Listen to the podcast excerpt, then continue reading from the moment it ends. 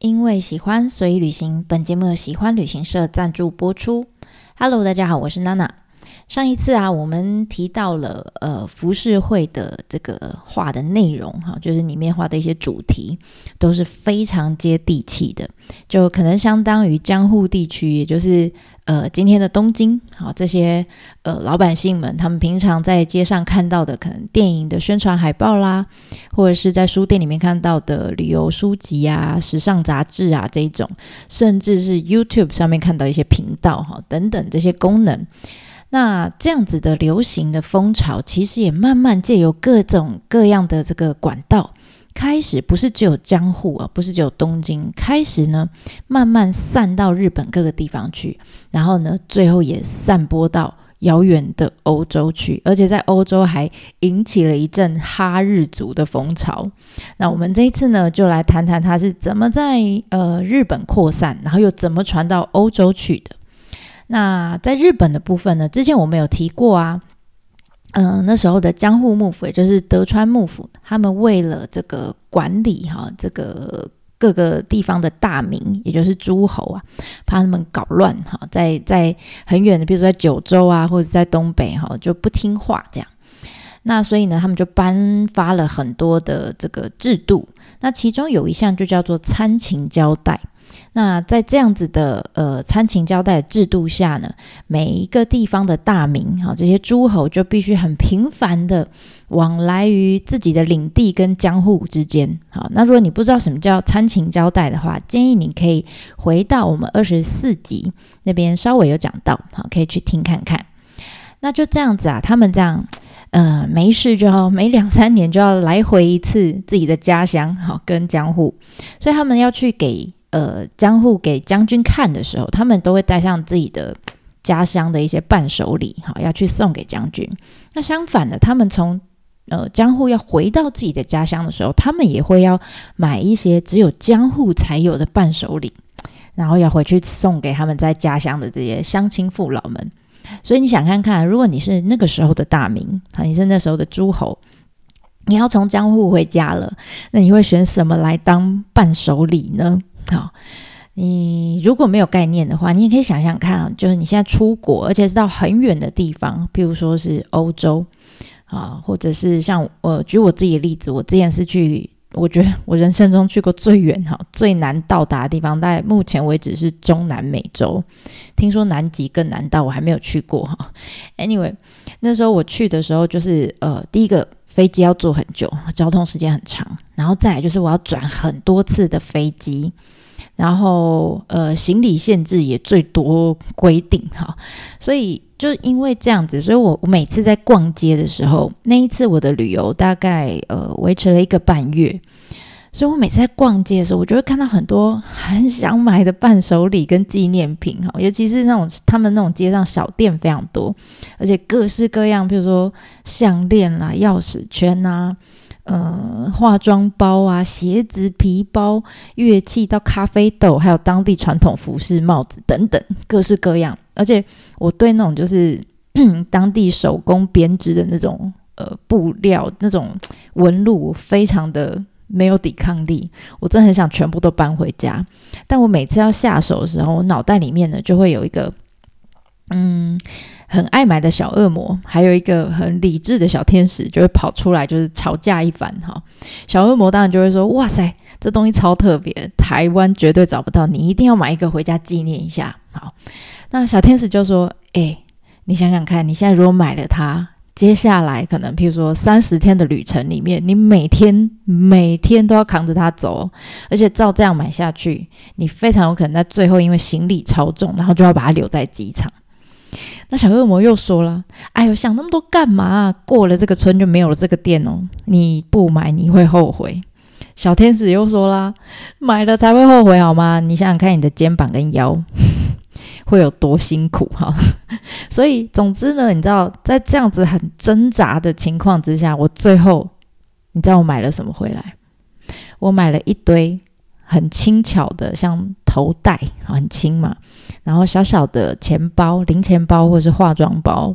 然后还有买最多的大概就是羊驼的钥匙圈。那这些这些东西其实都有一个呃特点，共通点就是第一个体积很小，然后再来又很便宜，然后就很好携带，而且又很有呃当地的代表性，像羊驼羊驼钥匙圈，我真的觉得就是那边的代表哈。然后一个好像一块美金吧，我记得，然后又很轻，好，所以我买了很多。那这个大概就是我脑袋里面这个小 小恶魔跟小天使的最后的协议哈，就让我买了这些东西回来。那的确，我回到台湾之后，就是呃这些东西我也留，除了自己用，还有呃送朋友之外，我甚至还有一部分我还可以带去市集摆摊，好赚一些些一点点的旅费回来。所以你想想看，你如果是那个时候的江户的大名哈，你就知道，就是呃，应该就会跟我刚刚一样，就是像去中南美洲一样，有一样的烦恼。所以每天都在江户的街上找啊，到底有什么东西是符合我刚刚想想到的，我刚刚讲到的，体积小，然后又好携带，嗯，重量又很轻。不会很不会容易就是压坏或是这个呃摔坏的东西，而且重点是你要很便宜，然后又有江户的特色。他们找啊找找啊找，就注意到了浮世绘这个东西。你要想哦，浮世绘大概啦，它的大小就是跟我们现在 A4 啊不 A3 的大小差不多大。那你卷一卷的话，就体重很轻，而且也很方便携带。而且重点是每一张的价位都不高，很便宜呀。你知道，毕竟这个要来来回江户跟自己家乡之间哦，这来回一趟，就像我去中南美洲飞一趟，花好多钱哦，真的沿途就是能省则省，所以我可以买。很多回来分享给我的亲朋好友，那顺便让他们看看到底现在江户啊在流行什么文化，这样，所以就是这样子，他们真的就看上了浮世绘。那浮世绘也借由这样子的管道啊，在那个没有网络的年代里面，就开始往这个日本各地去扩散，哈，就随着这些诸侯们扩散了。那你说哦，这个还可以想象哈。你说那那浮世绘怎么到呃欧洲去呢？怎么到国外去？是这样啊。你知道原本啊，在呃西元十五世纪以前，其实那个时候呢，销往欧洲的这些呃东方国家的这些陶瓷器，尤其是名瓷哈，明朝的名瓷最有名。那但是因为中国后来在呃明末清初的时候，因为整个国家里面动乱嘛，然后后来又因为锁国啊等等的，所以你知道在欧洲有些贵族们，其实他们买不到东方的陶瓷器，他们觉得很焦虑啊，想买买不到。那这时候呢，这个商人们就注意到了哦，中国买不到没有关系，中国的隔壁是日本哈，他们发现日本那边呢也有。啊，也有，而且他们的技术就是从中国、朝鲜传过去的，所以他们瓷器也很漂亮。尤其呢，是从伊万里港出口的这种伊万里烧最吸引他们的注意。好，那所以呢，他们就开始原本啊，这些欧洲贵族们，他们原本是在中国下单，在中国的，后来就转单到日本去了。好，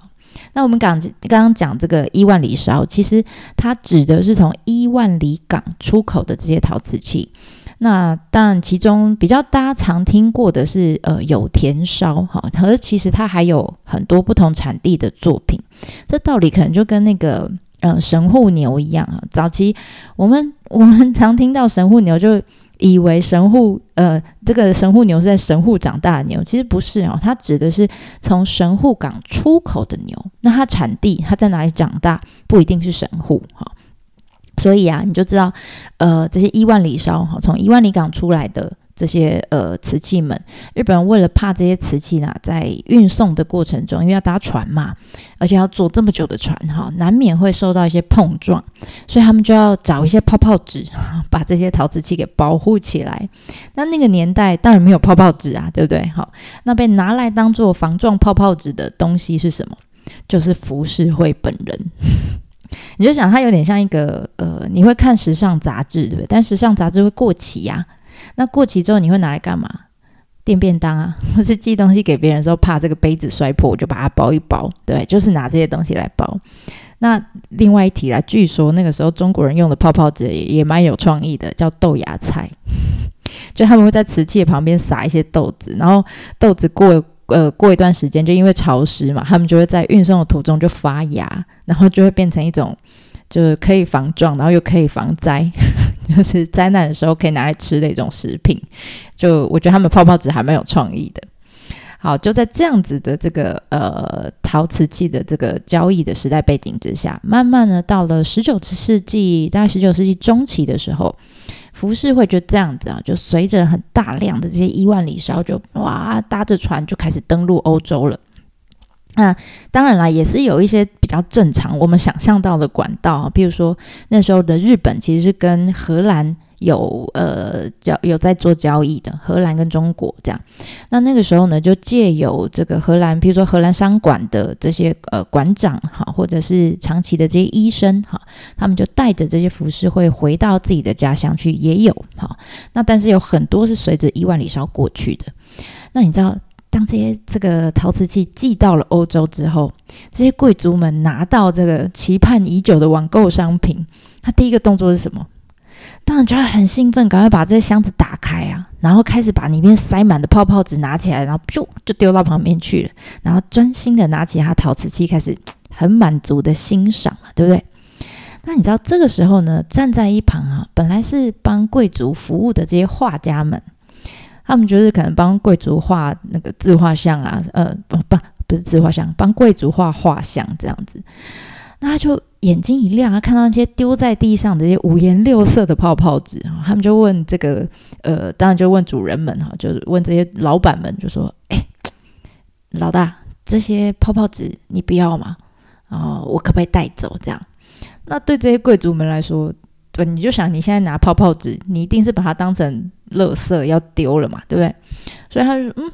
嗯，你要啊，好啊，你带回去啊，好，给你啊，赏给你这样。”所以浮世绘就被这些呃画家们就很开心的就带回去了，然后就把它打开看，哇，每天就开始研究这些浮世绘，然后开始想象哇，日本这个国家长什么样子，然后注意到哦，浮世绘好像不太有出现影子啊，或者是他们呃有用一些笔法跟线条。或者它的构图方式、它的这个角度等等，都是欧洲当时候呃不太会使用的一些方式，所以在在欧洲艺术界里面，大家就开始传开来，就说哇。这浮世绘挺有趣的哈，大家一传十，十传百。那尤其像呃，我们讲葛饰北斋他最有名的一个作品叫《神奈川冲浪里》哈，据说那个时候就也是这样就传出去了。那因为它是版画嘛哈，所以其实它可以大量的印制。那目前直到目前为止，全世界各地在流通的这个《神奈川冲浪里》，其实还有两百多幅啊，还有两，当然品质不一定哈，但是还有这么多哈，还有这么多，所以。本来它其实呃服饰会算是一个伴随着陶瓷器交易呃产生的一个配角，好，慢慢慢慢的就在欧洲呢变成了主角，哈，然后呢就掀起了一波，就是我不会念这件事，好像是法文嘛，Japanesle 之类的，我不会念这个词哈。总之，它就是一个哈日的风潮，有人把它翻译成日本主义。好，指的就是，呃，这个日本的这些文化对欧洲的艺术产生的一些影响。那尤其是在印象派的画家，他们特别喜爱浮世绘。好，那所以有人说啦，就如果没有浮世绘，可能印象派就不会是现在这个样子。好，anyway，那总之呢，就这样，时间慢慢慢慢就来到了呃一八五三年。那那个时候呢，大概是呃江户的末期。就最尾巴的时候，那那个时候美国就开着几艘这个呃船船舰哈，因为对日本人来说，他们说哇，有这欧欧妈妈在在下面准没看过哈啊，所以日本人就叫这些船叫黑船。他们说这个叫黑船事件。那那个时候呢，这个率领黑船的这个总司令叫裴礼哈。裴礼这个人呢，他就一声令下，船就 就强行开入了这个东京湾，然后开始呢要求日本这个国家说：你们要开国啊，你们要开港，你们不能只跟荷兰跟中国人做交易啊，好，你们要开港。总之呢，在一连串的交涉之下，日本真的就结束了长期以来的这种有点半锁国的感觉，哈，半锁国的时代就结束了。那在这样子的世代交替之下，那本来由德川家康领导的这个江户幕府，也因为开港这些事情哈，就造成他们。底下的这些武士们、平民百姓们也好，他们就说：“啊，人家美国来说开门，你就开门，你真的是领导无方啊！哈，真的是看错你了，这样我选错总统，这样，所以他们声势就慢慢就下滑了。所以为了挽救他们这个声望啊，呃，德川家康呃，不是德川的后代哈，德川家康已经死很久了，德川的这个将军们，他们就决定，哈，这些幕府的这些大佬们就决定了。”他们要在一八六二年的伦敦，好，那时候伦敦办了一个万国博览会，他们呢就派了这个使节团到欧洲去考察，去看看说到底这些外国人都在干什么，好，他们为什么有力量，哈，有这么大的这个能力，可以开这么奇怪的黑船来到我们国家？那于是啊，你知道欧洲人也觉得很有趣，他们。服饰会看多，但第一次看到真的日本人出现在欧洲的时候，哇，他们充满了好奇呀。然后五年之后呢，一八六七年，这一次呢换在巴黎办万国博览会。那那个时候呢，呃，在日本的这个驻日法国呃大使 哈，他就说服了这个江户幕府说：“哎，其实你们可以去参展哈，你们上次是去观摩嘛，这次就来参展嘛。”然后就来嘛，但我们都很喜欢，都对你们日本东西很有兴趣，这样。于是呢，江户幕府就在这样子的这个呃背景之下，他们就真的哈，就准备了一些可以代表日本的东西去哈。他们据说啦，那个时候带了一千多箱的宝贝，好，当然有武器，有武士刀啦，有书啦，有画，陶瓷器一定会有嘛，和服啊、漆器呀等等，当然也有浮世绘的版画。那据说当时带了一千多箱这些宝贝们，在巴黎这个万国博览会上面全部销售一空，买的很好啊！好，那过了五年又来了哈，这一次呢变成是在维也纳办世博会啊，那时候是一八七三年。那那时候日本的当家已经不是江户幕府了，已经换成了明治天皇了，好，换成了新的政府。那但是他们一样，而且他们更积极的想要透过这些国际的盛事来跟这个世界推广，说哦，我们日本是这样的国家，我们日本跟你们一样哦，好，这样。那所以呢，他这次不止带了宝贝，他还带了三个真人，哈，三个呢在茶屋里面工作的译者，就是艺妓或是舞妓，哈。一起到了这个展览会的现场，然后在展览会现场搞了一个日本的茶屋的一个空间，这样，然后只要有人来呃日本的展区呢，就让这三位呃可能是艺伎或舞伎，我不知道哈，就让他们来服务客人，然后让他们喝茶这样。然后这个这个展区哈，这个日本的展区真的是让巴黎人就是为之疯狂，然后他们就因为为什么他们这么疯狂，是因为他们。之前一直看到浮世绘里面真的有呃日本艺妓啊，或者是这种美人画哈，他知道日本的美人是长这样子，就没想到他们真的在 在这个呃维维也纳的世博会里面看到真的人啊，他们就说哇，他们从画里面走出来了，真的长这样诶，哇塞，实在太美了这样。于是你知道，所有人就开始疯了，这样。那那个时候，好，从那一次之后啊，你知道，整个欧洲的这种哈日风潮就来到了最高点。那这些哈日族呢，就开始大量的收集日本陶瓷器、漆器呀、家具呀、屏风啊、扇子啊，当然还有一堆的服饰绘。而且不知道从哪里用来那种 cosplay，就是日本的服装哈，日本的和服，然后在房间里面开始写呃拍起写真集，就那时候都没有拍照嘛，拍说我所谓拍照就是画家来画哈，就比如说我自己穿和服，然后呃我 cosplay，然后请画家来帮我画这样，那所以。如果你想要看这样 cosplay 当时的欧洲人 cosplay 日本人的话，建议你可以上我的方格子，我里面有放几幅哈，大家可以看到，就这几幅画还还还挺有趣的哈，你就会发现欧洲这些阿多阿们，他们都穿和服没错，然后他们也都站在那种日式的橱柜旁边啊，手里拿着日本的扇子啦，然后后面可能有一些日本的挂轴啊、屏风啊等等。那每一幅画绣出来的东西都不一样哈，但唯一的共通点就是这些欧洲的阿斗啊美女们哈，她们穿和服的时候，不知道为什么就不能好好的穿，她们一定都会露出事业线，跟人家，这是他们的风格啦哈。Anyway，你有有兴趣的话，可以点进去我方格子里面看一看。好，那在这样子的这个哈日风潮之下，那个时候我们说印象派的画家对于这个呃日本真的非常有兴趣，尤其呢是呃梵谷跟莫内。像莫内他家里的有一个黄色的餐厅嘛，你如果看过他的照片，黄色餐厅他在橱柜上面放了很多日本的这个瓷器，然后墙上呢挂了很多的浮世绘。那这些浮世绘大多呢是呃，可能是喜多川歌模啊、歌川广重或者是东周斋写乐等等的作品哈。呃，你先不要觉得头昏，因为我们在后面会介绍这几位还蛮有名的浮世绘的画家出场哈。总之都是当时非常有名的。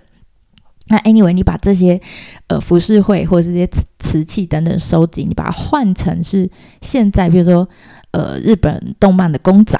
啊，或者是把浮世绘，你把它想象成是呃这些海报、动漫的海报，或是电脑桌面，这这样换替换之下，你就会想象成说，哇，那没错哈，这莫内他家就是一个哈日族的房间的样子，哈，就非常有趣哈。好，所以下一次呢，我们就会跟大家介绍说，到底呃莫内跟梵谷有多么的哈日，哈日哈到什么样的地步呢？我们下次再来跟大家做介绍啦。那我们这次就先介绍到这边喽，对我马达呢。